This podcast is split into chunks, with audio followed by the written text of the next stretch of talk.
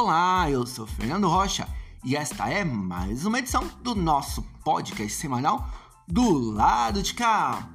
Antes de mais nada, vamos comentar, no caso, é...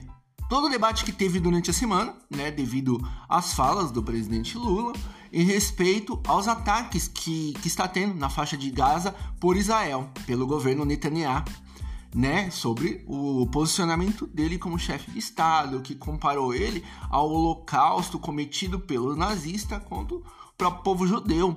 E, de alguma maneira, sim, é isso, é inteiro, é um holocausto, é um assassinato, é, são ataques mesmo à, à vida e dignidade humana. E um ataque à vida e dignidade humana, na verdade, que é o quê? É um genocídio, é um holocausto, é assassinato, é isso mesmo. Não tem muito para onde ir nesse sentido, é pura e simplesmente isso. Não dá para levar o debate para um outro ângulo de visão. A partir do momento que tá tendo um ataque, independente de onde que vem, onde está caindo, tá atacando a vida e dignidade humana, no caso tem que ser realmente criticado, tem que ser condenado, tem que ser cobrado atitudes. Isso eu reitero como pessoa, no caso, minha opinião pessoal nesse sentido, sim. Esse é o posicionamento mesmo, tem que cobrar mesmo, tem que realmente chamar atenção para tudo que está acontecendo lá na faixa de Gaza, todo o ataque ao povo palestino. Fica aí a nossa solidariedade ao povo palestino. E outra coisa também, ontem teve a formação do paradão do BBB 24. A nossa Bia Guarolense do Jardim Helena teve coragem e colocou o pipoca Rodriguinho. Ao meu ver, foi a primeira que teve a coragem de fazer isso. Primeiro, ter tirado o, Rodriguinho do VIP colocado na xepa, já foi engraçado. E agora colocou ele no paredão. E agora temos paredão formado com o César Calabreso, com a Fernanda e com o Rodriguinho. Não que nenhum dos três mereçam sair, todos eles merecem, mas dessa vez é o Rodriguinho que merece. Na minha opinião, o Rodriguinho precisa sair. Fica aí a nossa torcida e nosso, os nossos votos para o Rodriguinho sair.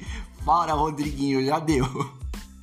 Vamos lá. E antes de mais nada, ele está de volta, o nosso poderoso chofer. Vamos lá, Thiago Xavier, nos atualize tudo o que está acontecendo no mundo da sétima arte, no, no cinema mundial, na, nas séries, no, no, na cultura geek e tudo. Vamos ver. Vamos ver o que o Thiago tem a nos dizer hoje. Vamos lá.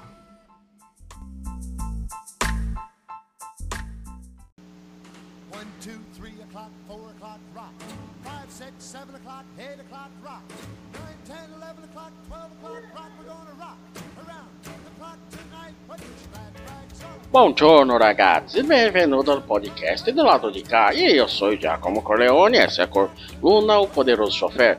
Bambini, na semana em que eu tô gravando este episódio aqui, ainda tá tendo aquela repercussão da fala do Lula, que ele teria chamado o Estado de Israel de genocida e teria comparado o que tá acontecendo lá com uh, o Holocausto e todo aquele bafafá que deu. Acreditem, teve uma época em que Israel era mais conhecida por fazer comédias sexuais adolescentes do que pelo massacre de civis palestinos. E eu tô falando do final da década de 70, mais precisamente 1978, quando foi lançado o filme Lemon Popsicle, ou no original Esquimo Limon, que foi traduzido aqui para o português como sorvete de limão, obviamente filme escrito e dirigido por Boaz Davidson e produzido pela dupla Menahem Golan e Oran Globus, que vocês devem conhecer como sendo os cabeças da produtora Canon, a Canon Group, do qual a gente já falou em outros episódios aqui desse podcast, sobretudo no episódio sobre o filme do He-Man. E sobre o que que fala esse bendito Lemon Popsicle e por que que ele é importante de ser citado aqui?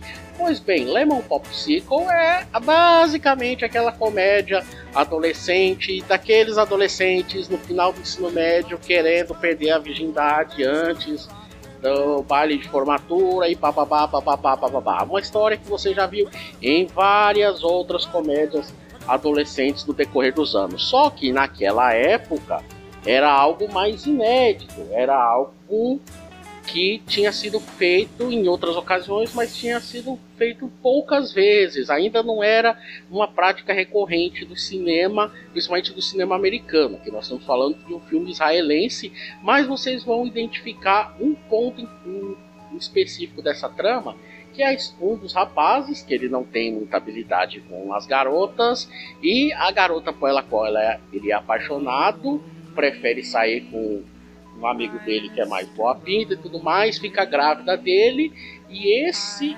rapaz que não teve sorte, que foi preterido, é que acaba ajudando a moça pagando o aborto dela, para depois ser escanteado novamente. Você já deve ter reconhecido esse ponto específico da trama, porque você viu isso em um outro filme, dessa vez um filme norte-americano de bastante sucesso, chamado O Último Americano Virgem, né? Um dos filmes com um dos finais mais tristes da história do cinema norte-americano, que nada mais é do que um remake de Lemon Popsicle. Lemon Popsicle fez tanto sucesso e por ser um filme estrangeiro de muito sucesso, ele acabou ganhando um remake nos Estados Unidos, um remake americano, porque americano não gosta de ler legenda, ele prefere refazer o filme com atores de lá dos Estados Unidos mesmo. É, isso para você ter uma ideia do quanto o filme teve bastante sucesso para merecer é, esse remake feito na terra do Tio Sam. O Lemon Popsicle ele acabou sendo indicado para o Globo de Ouro de melhor filme de língua estrangeira, acabou perdendo com o filme do Ingmar Bergman. Foi nomeado por Israel para ser o representante do país no Oscar do, do ano seguinte, mas acabou não ficando na lista dos, dos finalistas. E uh, ele alcançou esse retorno no mundo todo, graças principalmente ao sucesso que ele teve na Alemanha Ocidental, porque sim, é uma coprodução Israel e Alemanha, uma parceria que é, uns 30 anos antes a gente não imaginaria, né? Israelenses e, e alemães atuando juntos, né? Até porque não existia o Estado de Israel na época, mas vocês entenderam o que eu quis dizer aqui. Uh, por conta do sucesso de Lemon Popsicle, aconteceram duas coisas. Os primos Golan e Globus, que faliram depois de produzir esse filme, acabaram recuperando o, o dinheiro que eles, que eles perderam e conseguiram é, dar o passo adiante com a produtora deles, a Canon Group, e vocês sabem o que, foi a Canon nos anos 80. Muito do sucesso da Canon se deve principalmente ao sucesso de Lemon Popsicle, que impulsionou a Canon para voos maiores e sempre nessa, nessa área de filmes de exploitation, não necessariamente filmes sexuais, mas filmes assim de bastante apelo popular, filmes de é, exploitation. Além disso, com o sucesso de Lemon Popsicle, como toda, todo filme de sucesso, acaba gerando inúmeras continuações. E no caso de Lemon Popsicle foram oito continuações, embora o, o filme novo seja um filme tardio, um filme feito em 2001, provavelmente para aproveitar, né, o sucesso de American Pie, né? Depois que Lemon Popsicle é, inspirou os americanos a investirem na comédia sexual adolescente, chegou a vez de fazer o movimento contrário. O retorno das comédias sexuais adolescentes com American Pie acabou ressuscitando, pelo menos por um, por um filme, a franquia Lemon Popsicle. Uh, desses filmes, uh, continuações de Lemon Popsicle, talvez o que fez mais sucesso depois do filme original seja o Lemon Popsicle 3, que aqui no Brasil ficou conhecido como Paquera e Curtição, que passava muito no cinema em casa, passava de tarde. Esse filme cheio de aventuras sexuais e cenas de nudez passava de tarde na emissora do Silvio Santos e fez tanto sucesso que, inclusive, é, o casal, um dos casais que aparece no filme, mais precisamente o casal que fica engatado no filme. Sim, tem essa cena no filme que um casal fica engatado igual cachorro.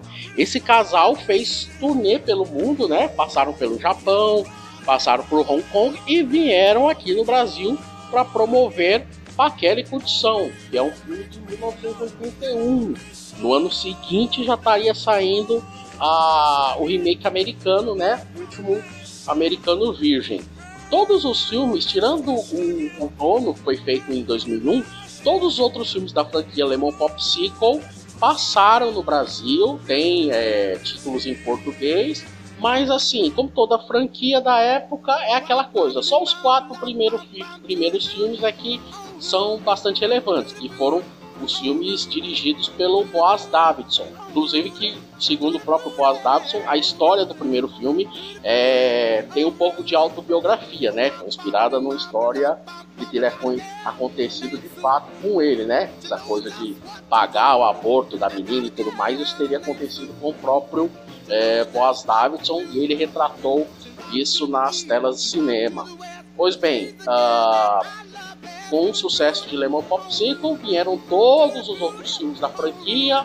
Alguns deles passaram no cinema em casa, principalmente para Paquera e Curtição, esse eu tenho certeza que passou muito no, no cinema em casa. E assim, uh, pode-se dizer que foi um. estabeleceu um paradigma no cinema norte-americano, porque todos os filmes que vieram uh, de comédia sexual adolescente nos Estados Unidos têm é, uma semelhança com Lemon Popsicle. Tudo bem, é, Clube dos Cafajestes é, é do mesmo ano que Lemon Popsicle Israel já tem um pouco dessa questão sexual e tudo mais, mas é um filme que se passa em fraternidade, né? Não é um filme colegial. Essa coisa de se passar no colégio, de se passar especificamente nos anos 50 e 60, é uma coisa que provavelmente é influência do, do, sorvete de limão. Tanto é que Porques, que é de 81, quando Lemon Popsicle já está no terceiro filme, e um ano depois sairia o remake norte-americano Porques, se passa nessa época e tem uma estrutura mais ou menos parecida.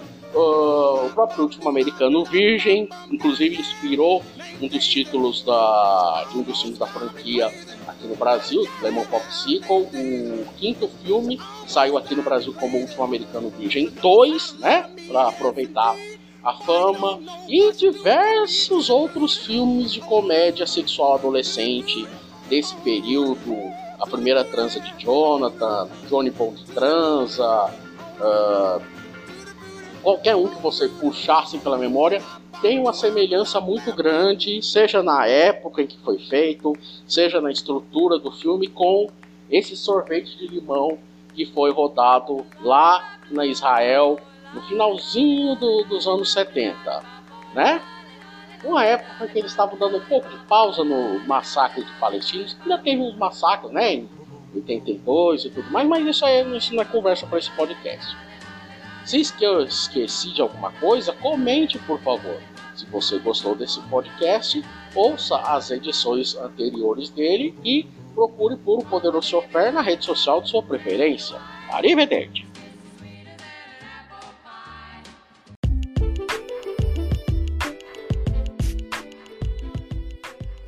Esta foi mais uma edição do nosso podcast guarulhense do lado de cá. Estaremos sempre, na medida do possível, te atualizando o que acontece na cultura geral, na cultura geek, no mundo que for preciso, nós vamos aí estar te trazendo. Cada vez, às vezes menos, às vezes mais, mas de alguma maneira estamos aqui. um forte abraço para você, uma boa semana e até a próxima.